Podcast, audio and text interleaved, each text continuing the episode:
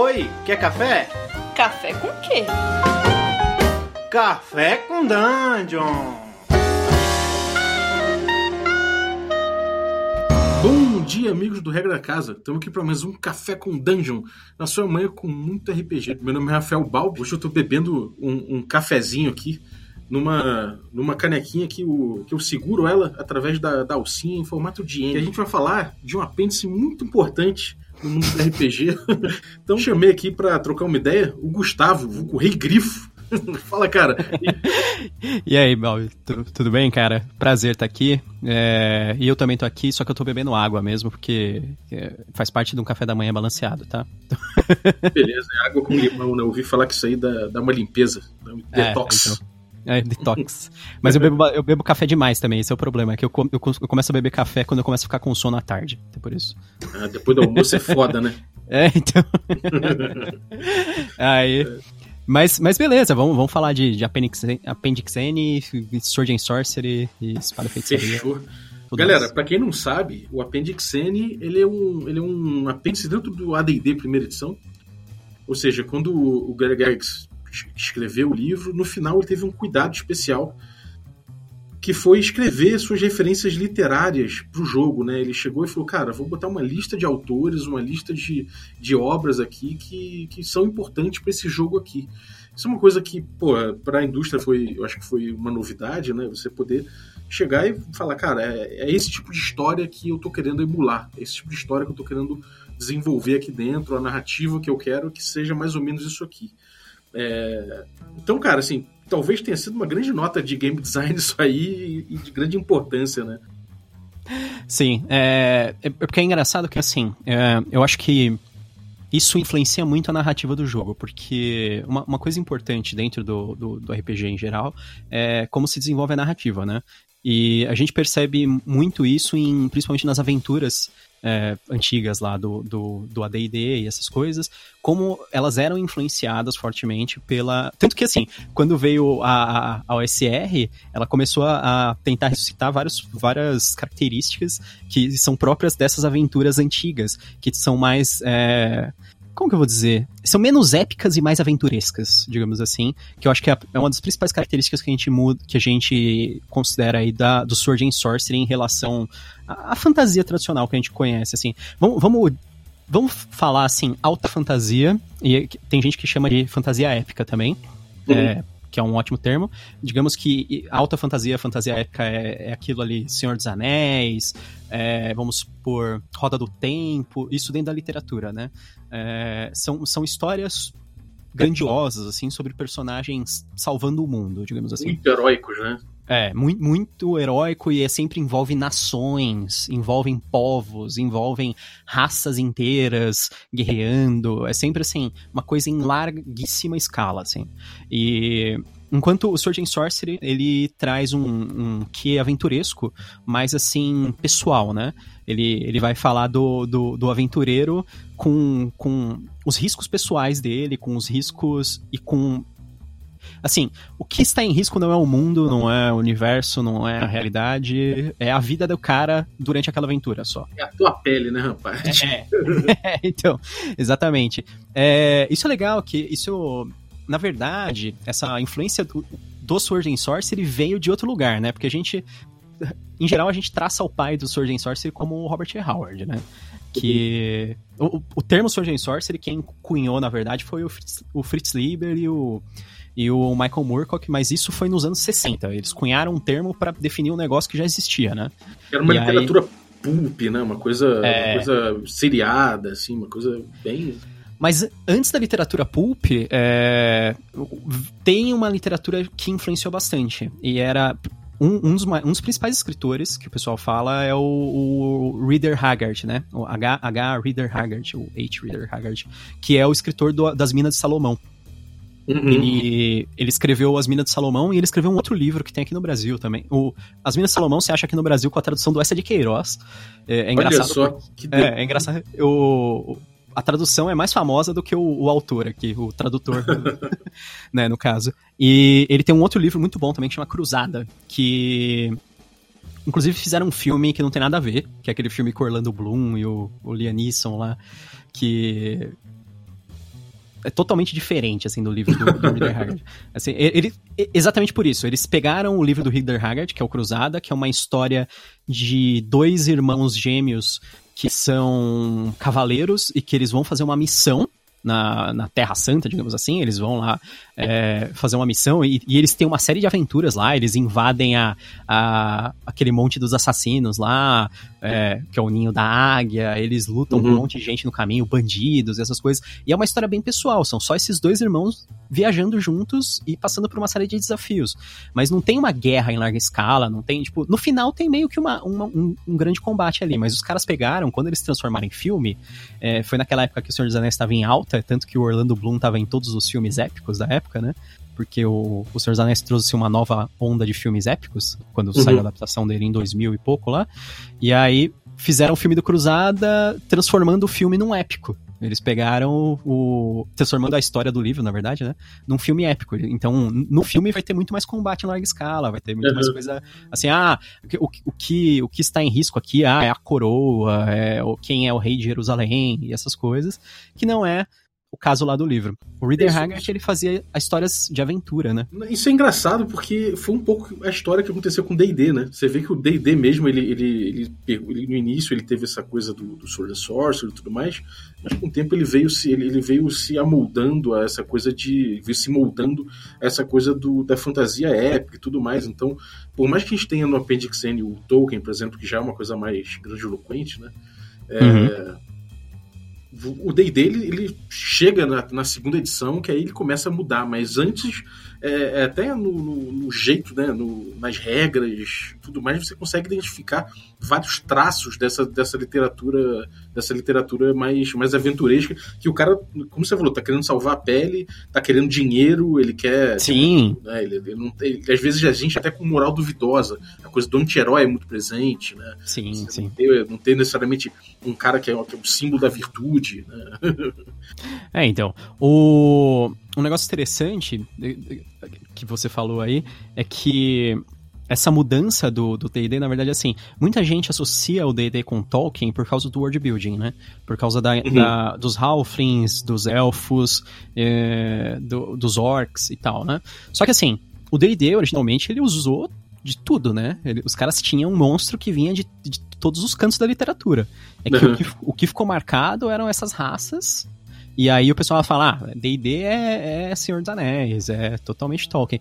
Mas não necessariamente. Na verdade, se você for ver o, o tom da, da aventura... O, até o próprio Gary Gygax sempre falou que o, que o... Que ele sempre foi muito mais influenciado, por exemplo, pelo Edgar Rice Burroughs do que pelo Tolkien. O Edgar uhum. Rice Burroughs, ele escrevia, não o Sword and Sorcery exatamente, mas era pulp do mesmo jeito, assim.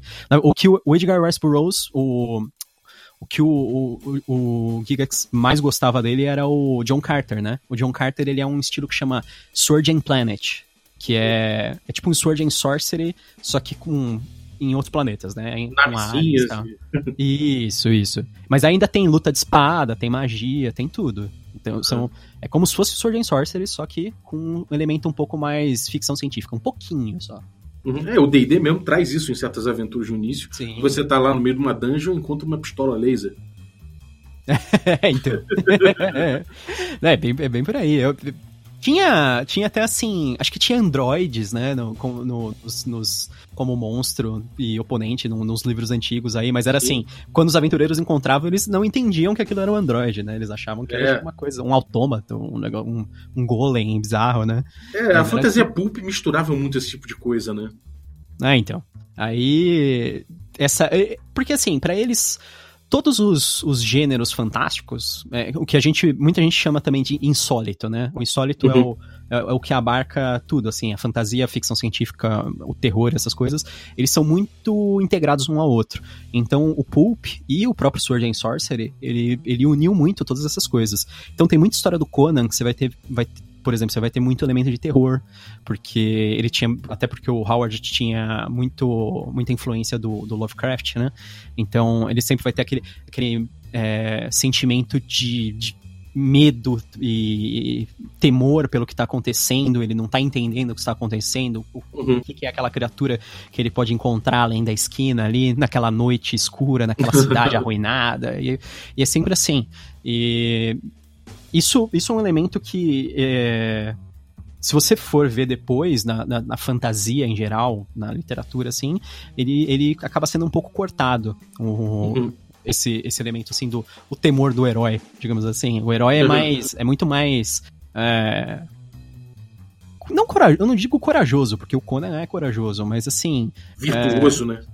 É, virtuoso também, mas é, é mais assim impetuoso, eu acho, os heróis atualmente. O, o, o Conan era um cara um pouco mais cauteloso, se você for comparar. Uhum. Tanto que é, é, eu faço podcast lá que a gente analisa conto por conto do, dos, dos contos do Howard, do Conan, e a gente fala do. Em vários contos, o Conan foge das lutas, né? Uhum. O Conan ele foge de criaturas que ele não entende, ele morre de medo de magia. Ele tem é, muito... ele odeia bruxaria, né? É, então, é, eu acho sensacional essas coisas. E... Isso aí isso é um traço, cara, assim, a gente pode dizer que jogos old school, é, uhum. você saber correr, né, é uma coisa fundamental. Até o pessoal brinca, OSR, que é Old School Renaissance, o pessoal brinca que é Old Shit Run. Então, tipo, é, é, eu acho que isso é um traço clássico. Se, se, se o Conan foge muito, a gente tem aqui um jogo D&D que você, se você não fugir em certa junta, você vai morrer. O D&D antigo, ele não é equilibrado, então você provavelmente ia encontrar desafios que você não podia vencer. Então, Sim, pernas né? para te quero. O... Isso é legal, o Howard ele traz essas coisas até de uma literatura heróica anterior a ele, né? Eles, tanto o Howard como o Fritz Lieber, esses caras, eles foram influenciados por uma série de escritores anteriores a eles também. Mas normalmente não escritores de fantasia. O único escritor de fantasia que influenciou de fato eles é o Lord Dunsany, que uhum. é o, o cara que escreveu King of Elfland's Daughter, que é, tipo, praticamente um dos primeiros livros com mundo secundário, assim. O, é, é, como se fosse a Terra-média antes da Terra-média, sabe, esse livro. Uhum. É, ele... o, o, próprio DCC, ele tem um patrono que é o King of Elfland. ah, então. então. E o... Ah, o Lord Dunsany vai sair aqui no Brasil, vai ter um catarse para lançar uns livros dele aí por uma editora chamada Piro.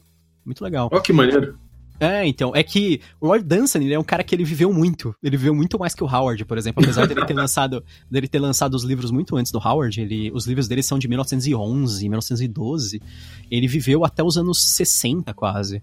E, e aí, tipo, não tem. O, o direito não é aberto hoje em dia, né? Não é, uhum. não é domínio público os livros dele. Então eles têm que ser. Porque os, a, a maior parte das coisas do Howard já viraram domínio público hoje em dia, né? Porque... É, o, o, Tolkien ele cita o, o Lord Dunsany como, como no Appendix N mesmo, ele cita diretamente. Ele não fala, ele não fala obra, mas ele cita diretamente. É, é engraçado, porque ele cita quem influenciou quem ele quem influenciou ele, né? É engraçado, ele, ele, sim, ele abarca mais de uma geração, o que eu acho até bom. Agora, é, eu acho que no, no, caso da fantasia, o que influenciou o, o, o, Howard, por exemplo, que é o cara que é, digamos assim, o definidor da, do, da espada e feitiçaria, acho que fantasia tem o, o, o Lord Dunsany e fantasia, por incrível que pareça, fantasia oriental, tipo árabe. É, Mil e Uma Noites. Mil e Uma Noite, tipo né? É, esse negócio de feiticeiros, demônios, é, criaturas elementais, bizarras, assim, eu acho que tem uma forte influência da, da das, dessas histórias árabes de, de, de fantasia mesmo, né? Uhum. E, e, do lado heróico ele foi, ele foi influenciado por aquelas coisas assim, ah, Alexandre Dumas, né? Três Mosqueteiros, é, é aqueles estilos que a gente chama de é, espada, capa espada, né? Sword and Cloak. É, então. Aí ele, ele foi tirar da capa e entrou a magia, né, no lugar. É, é essa coisa do D&D tem a magia vanciana. É, uhum. Isso tem esse nome, né? Essa magia do D&D que você pega, decora magia, tem, sei lá, três magias de primeiro nível, não sei o que. Quando você faz, esquece ela, aquela magia, pelo menos até no dia seguinte. É, isso é, é, batizado de acordo com o autor Jack Vance, né? Que ele é citado no, no Appendix N como autor de Dying Earth e, enfim, ele tem toda essa, essa carga dessa magia pro D&D. Você, como é que você chegou a ler alguma coisa do Jack Vance? Você vê, você é... consegue ver isso traduzido bem assim? Muito tempo atrás eu, eu, li, eu, eu vi o. Eu li o primeiro volume do Dying Earth. O Jack. O, é que o Dying Earth ele não é puramente fantasia, né? Ele é uma mistura de fantasia e ficção científica. Uhum. Mas o conceito da magia dentro da história é muito interessante, porque é, ele é exatamente o que você pensa do D&D hoje em dia, que é aquela história assim, o mago ele decora a magia, e aí quando ele lança a magia, a magia ela some da mente dele, ela tipo sai como se fosse uma coisa física. Uhum. Então, o, na verdade, quando os autores do D&D, do, né? Quando lá, o, o Gygax, o Ernestson, essas coisas, eles leram isso, eles acharam muito interessante e perceberam que era mecanicamente funcionaria muito bem para um jogo, né? Para um RPG. Tipo, ah, é uma forma fácil de você marcar como utilizar a magia, né? Ah, o cara tem essa magia. Quando ele usa, ele esquece. No dia seguinte ele tem que decorar de novo, sabe? Pra, por exemplo, você não criar um, um personagem que poderia abusar do uso de magia, né? É, vira e... uma gestão de recursos, né? Sim, sim. O, a maior parte dos autores é, dessa época, assim, Jack Vance, o tem o Paul Anderson também, que é uma puta influência pro D&D. Tipo, uh, Paladino, o, o, Paladino do D&D e de todos os RPGs atuais aí, ele é totalmente baseado no, no, nos livros do Paul Anderson, principalmente no Three Hearts Three Lions e o... Sabe o, o Paladino do Juramento... The, é, the Ancients. Isso, isso. Então, o, esse paladino ele é baseado num outro livro do Paul Anderson, que é o Broken Sword, que é o personagem principal, ele é, ele é um, um elfo lá, tipo um príncipe elfo, que que puta, se você começar a ler, você, já, você vai ver a imagem assim, do, do, do, do Wolf of the Ancients e tal. E todos esses caras, eles são uma puta influência, só que eles, se você lê hoje em dia, a maior parte das pessoas que consomem fantasia, que joga D&D, você já vai conhecer bastante coisa. E aí talvez você comece a ler e você fala assim, ah, eu já vi tudo isso. Parece, parece uma coisa meio derivativa, só que você tem que pensar que aquilo é o original. É, isso é doido, né, cara? Você tem uma familiaridade é. com aquilo que vem do jogo e não da literatura em si que você não tinha lido ainda, né? É, o pessoal vira, não vira aquela situação que nem os japoneses reclamando que o, que o Mad Max copiava o Hokuto no Ken lá. que, sendo que, na verdade, era o contrário, né? Eles assistiram um filme novo, né? O, o Mad Max, o Estrada da Fúria. E, na verdade, o Hokuto no Ken, que é baseado no Mad Max original, o primeirão lá. E, mas como uma coisa alimenta a outra, assim, sem parar, às vezes as pessoas ficam achando que, ah, isso aqui é derivativo, quando na verdade é original, né? Então... É, cara, as classes, assim, você, você consegue identificar na, no Appendix N a origem de cada classe, onde tiraram o sabor de cada classe. Você falou do Paladino, aí no. Puta, uma boa parte. O Anderson. Você, o, o, tipo o Tiff, né? O ladrão, você tiraria de onde? Ó, o, o ladrão original o, do, do, das obras do Fritz Lieber, o Farfer em Grey Mauser. É, o Grey Mauser é. é. o, é o ladrãozinho, né? É. Hoje em dia, na quinta edição, é, já existe uma outra influência pro, pro ladrão, é, que seria o, os livros do Locke Lamora, que, que, são... Eles contam a história de um, de um grupo de, de ladrões, né? Tipo uma espécie de uma guilda de ladrões. Uhum. E o personagem principal é o Locke Lamora, que ele é um, um ladrão habilidoso e tal. E é uma história de fantasia muito legal, atual. O bardo, é, antigamente, ele era baseado nos bardos das histórias de cavalaria, né? As histórias tradicionais de cavalaria. Hoje em dia ele mudou bastante e no próprio livro do D&D eles até falam que ele é baseado no, no personagem no, no Kvolt, que é o personagem do Nome do Vento, uhum. que é uma, uma, da série do a Crônicas do Matador do Rei, que fizeram bastante sucesso é, atualmente. Eles atualizaram um pouco as diferenças, né? Sim, sim. É, eles atualizaram. O, antigamente, o, um outro personagem que ele acabou se dividindo em dois, na verdade, né? É, o, o guerreiro, que é o, o fighter, né? Digamos assim. É, originalmente só existia ele, não tinha tipo o Fighter e o Bárbaro, né? Uhum. E o Fighter, ele tinha aquele elemento bárbaro. O Fighter era, era, quem parecia o Conan, na verdade, né? E aí depois, mais pra frente, os caras acabaram estabelecendo o Fighter como uma coisa assim mais, digamos, profissional e o Bárbaro como um, um, um pelego talentoso, um cara que vem do nada, mas que, que, que, que, ele é tão forte e tão rápido que ele supera. Que aí realmente isso parece o Conan, né? Que ele é tão forte e tão rápido que ele supera até os caras que são treinados, né? É, o Conan, o Conan ele tem, eu acho que ele, ele influencia demais, né, cara? Essa coisa até do, de correr, o tipo de inimigo, né? Você tem, de vez em quando, umas ah. coisas completamente fora de alcance. Né? O Conan, uhum. eu acho uhum. que ele é uma influência muito forte, cara. É, Dentro não, do... totalmente. não, tem, não tem nem jeito. Esse, esse negócio de. É, até as habilidades, assim, se você for ver o. Você tá falando aí do, do, do Bárbaro, tipo, o Conan, é, o negócio deles nunca ser atingido durante os combates, porque os reflexos dele são felinos. Ele, ele se desvia de tudo. É tipo a evasão lá do Bárbaro, né? Uhum. a, é, ele também resiste. Quando ele é atingido, ele, ele resiste muito. É um HP, ele é né? muito forte, né? Ele tem muito HP, tem muita constituição. E ele também. Ele corre mais rápido que todo mundo, e ele chega mais rápido no cara, e ele, tipo, apesar dele não ter muita habilidade, ele bate tão forte e tão rápido que não precisa de habilidade, ele só detona o cara. E tem umas coisas Mal, também de soluções diversas, né? Não necessariamente dele, dele enfrentar de cara, mas às vezes dele buscar outras formas, né? Isso é uma coisa que, que tem na, na no D&D antigo também, né? Sim, sim, sim. O, principalmente usar cenário, né? Se você for, se for pensar a respeito. Exatamente. O, o, é, o, o Conan é aquele tipo de cara, assim, se você pensar, por exemplo, um dos melhores auxílios visuais é você pensar no filme, o primeiro filme do Conan, o do Schwarzenegger, aquela cena que, que eles invadem a, a orgia do Tuzadum e o Conan derruba a, a sopa gigante lá do, dos canibais em cima dos caras. tipo, ele se aproveita daquele momento do cenário, né? para causar caos, né? Pra, pra, tipo, ganhar vantagem sobre os inimigos, né? É, isso é muito bom, cara. É, Dungeon, você, você lembra em algum, algum livro da, do Appendix N onde tem uma coisa, alguma coisa parecida com uma dungeon? Você fala, caralho, é uma dungeon de D&D. Daqui que eles tiraram essa merda. É, a, a, o melhor exemplo, que o pessoal, todo mundo sempre todo mundo sempre lembra vai ser o Hobbit, né? Porque o Hobbit é a história é, deles chegarem na montanha, deles entrarem por uma entrada secreta e um, corredores de pedra, e depois no final dessa entrada secreta ter a, o salão do tesouro dos anões com um dragão dormindo sobre o tesouro. Uhum. Isso vai ser a imagem clássica absoluta, né? Do D&D, da dungeon com um tesouro no fim com um dragão em cima do tesouro. Aí vai ser o é, Hobbit. esse é um clássico, né, cara? Realmente. É, esse aí vai ser. É, essa é uma influência, assim, bem determinante. Inclusive, eu acho, pessoalmente, que o Hobbit é muito mais influência do que o Senhor dos Anéis.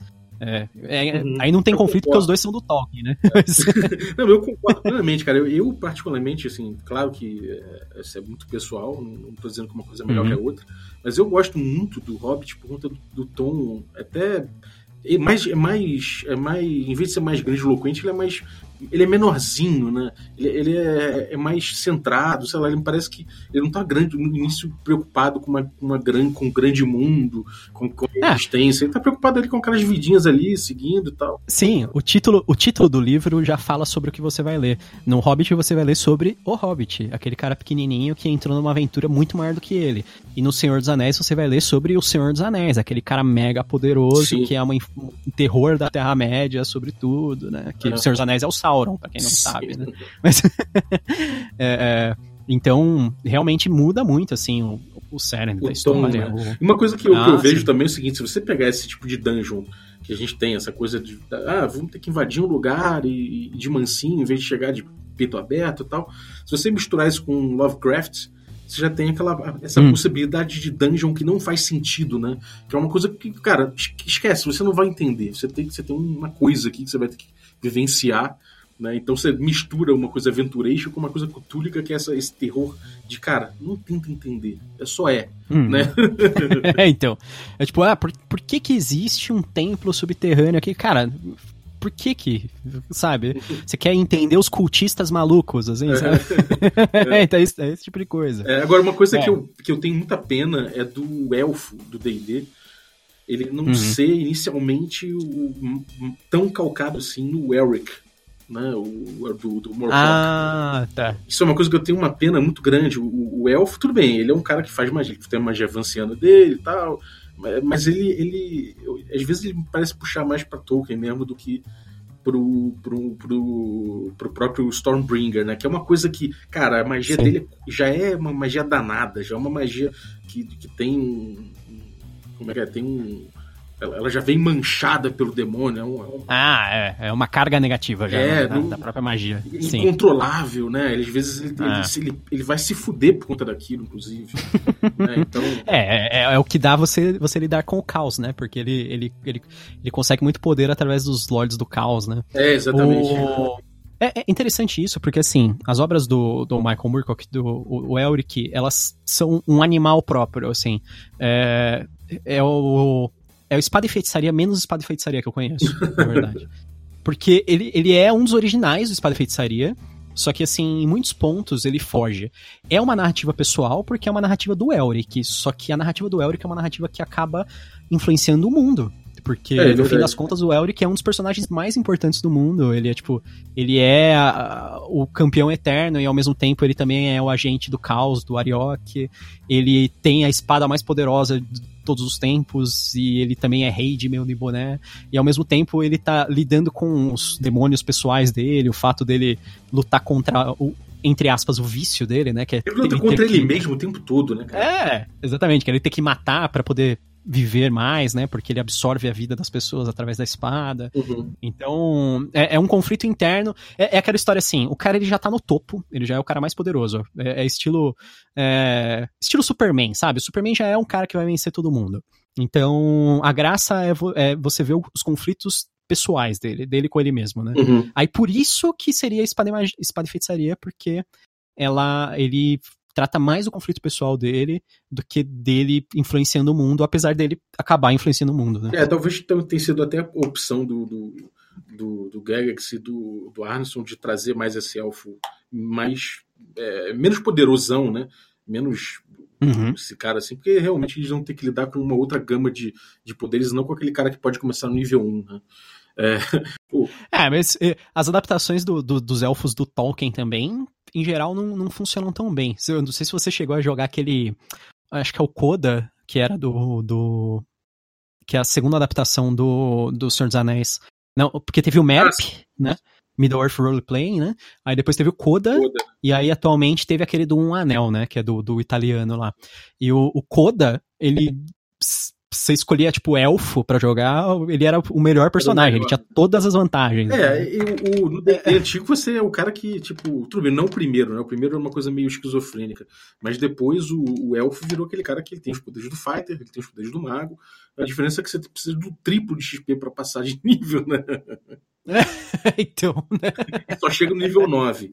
Agora, é. É, maravilha, cara. Uma coisa que eu vi é, é, é do DCC. Você chegou a, a, botar a mão no DCC? O DCC é engraçado porque ele pega o Appendix N, ele estuda o Appendix N e você vê como Sim. ele interpreta, por exemplo, cada classe. Né? Isso eu achei, eu achei um trabalho fantástico da Goodman Games e realmente eu tiro o chapéu porque ele, ele para mim, é para mim mesmo, é como se ele fizesse uma interpretação do Appendix N que para mim deu mais, até mais sabor do que os D&Ds antigos.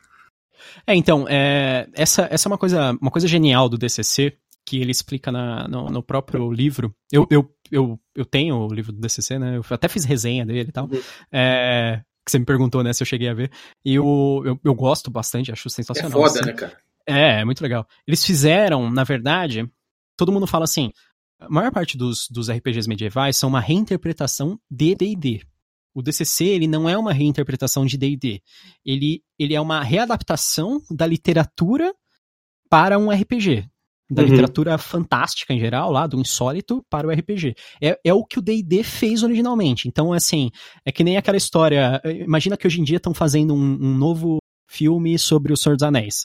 Aí você fala assim, ah, eles estão fazendo um reboot, eles estão refazendo o, o filme do Senhor dos Anéis. Aí a pessoa vem e fala assim, não, não, eles estão readaptando o livro, eles estão tentando fazer mais fiel ao livro, digamos assim. Então, tipo, não é que ele tá readaptando o filme antigo. Uhum. Ele tá readaptando o livro que é o material original.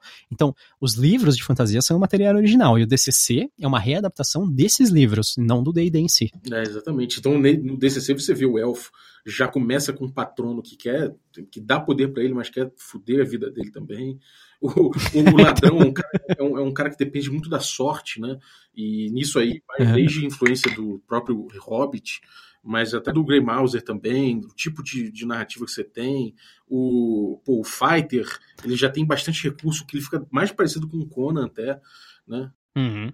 Ah, o mago, o mago se corrompe e ele se fode com o tempo, ele, conforme ele vai usando as magias lá. Ele tem que se, ele tem que se cortar todo, né, cara? Tem que devotar ah. o corpo, a alma, tudo para as entidades. Então é muito bom, cara. Eu acho muito bom. Então, isso é, isso é muito fruto da literatura da, de época, do, do da espada feitiçaria, da, da fantasia antiga, Sword and Planet, todas essas coisas foram uma influência, assim, monstruosa pro, D, pro DCC, né? E foram uma influência pro D&D e, e agora novamente, né, para readaptação. É, agora, tipo, o cara quer começar, falou, porra, eu gostei desse negócio de Appendix N.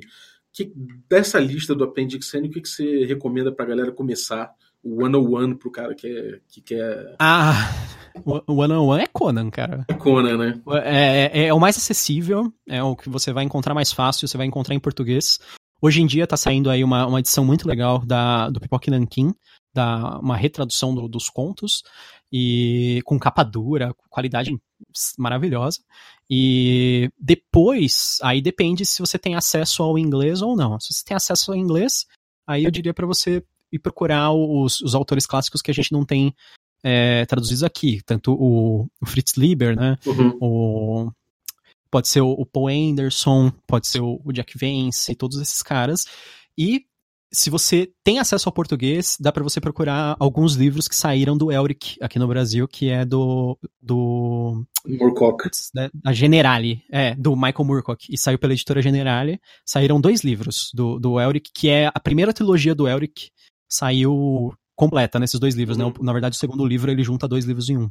Uhum. É, a gente, fez aí... um, a gente fez um episódio do Eric aqui, a galera curtiu muito, cara. Eu, eu acho que tem Sim. muita saída, esse tipo de literatura realmente é uma coisa que a gente é carente ainda aqui, né?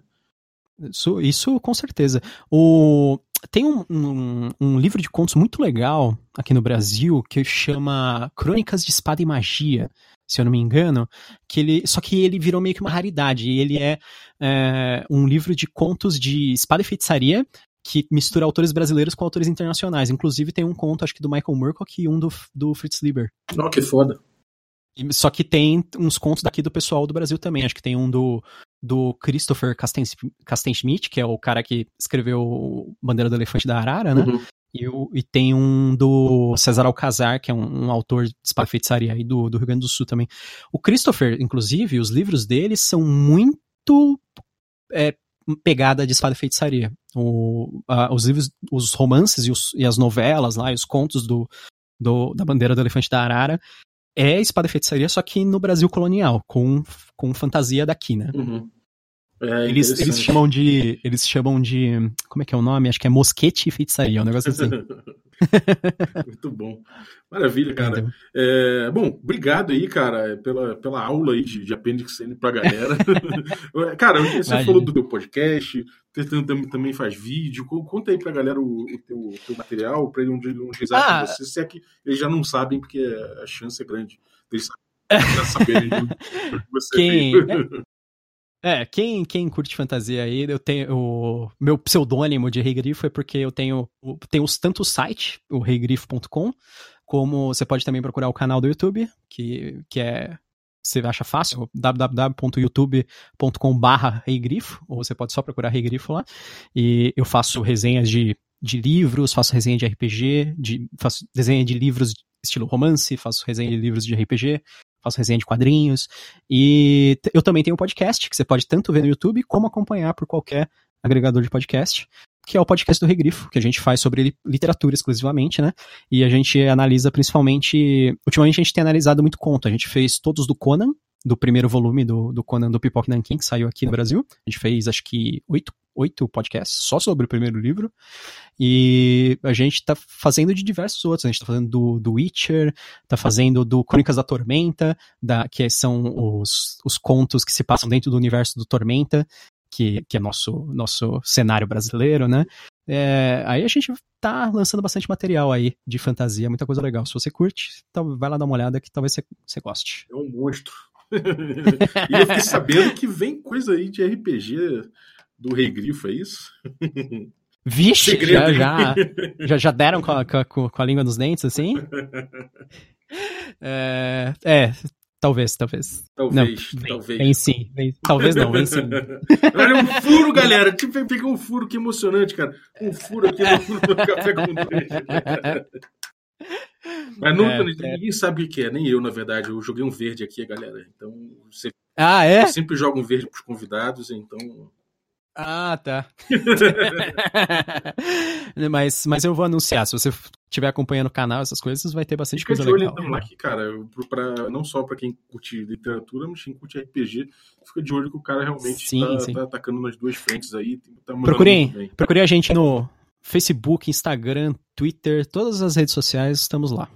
E aí, galera, eu queria dar aqui duas dicas é, de podcast sobre Appendix N e RPG. O primeiro é o, é o Santos Secorum, que você vou deixar o link aí para vocês. Ele todo, todo o episódio ele aborda uma literatura nova do Appendix N, uma literatura que influenciou os jogos de RPG, D&D no caso, e coloca até um handoutzinho PDF no final com adaptações, coisas interessantes sobre para você usar em mesa da USR e tudo mais. E tem também o Appendix N Book Club, que também é outro podcast que aborda o mesmo tema com profundidade igual. Então são duas recomendações que eu faço. É, no mais, é. Maravilha, cara. Obrigado.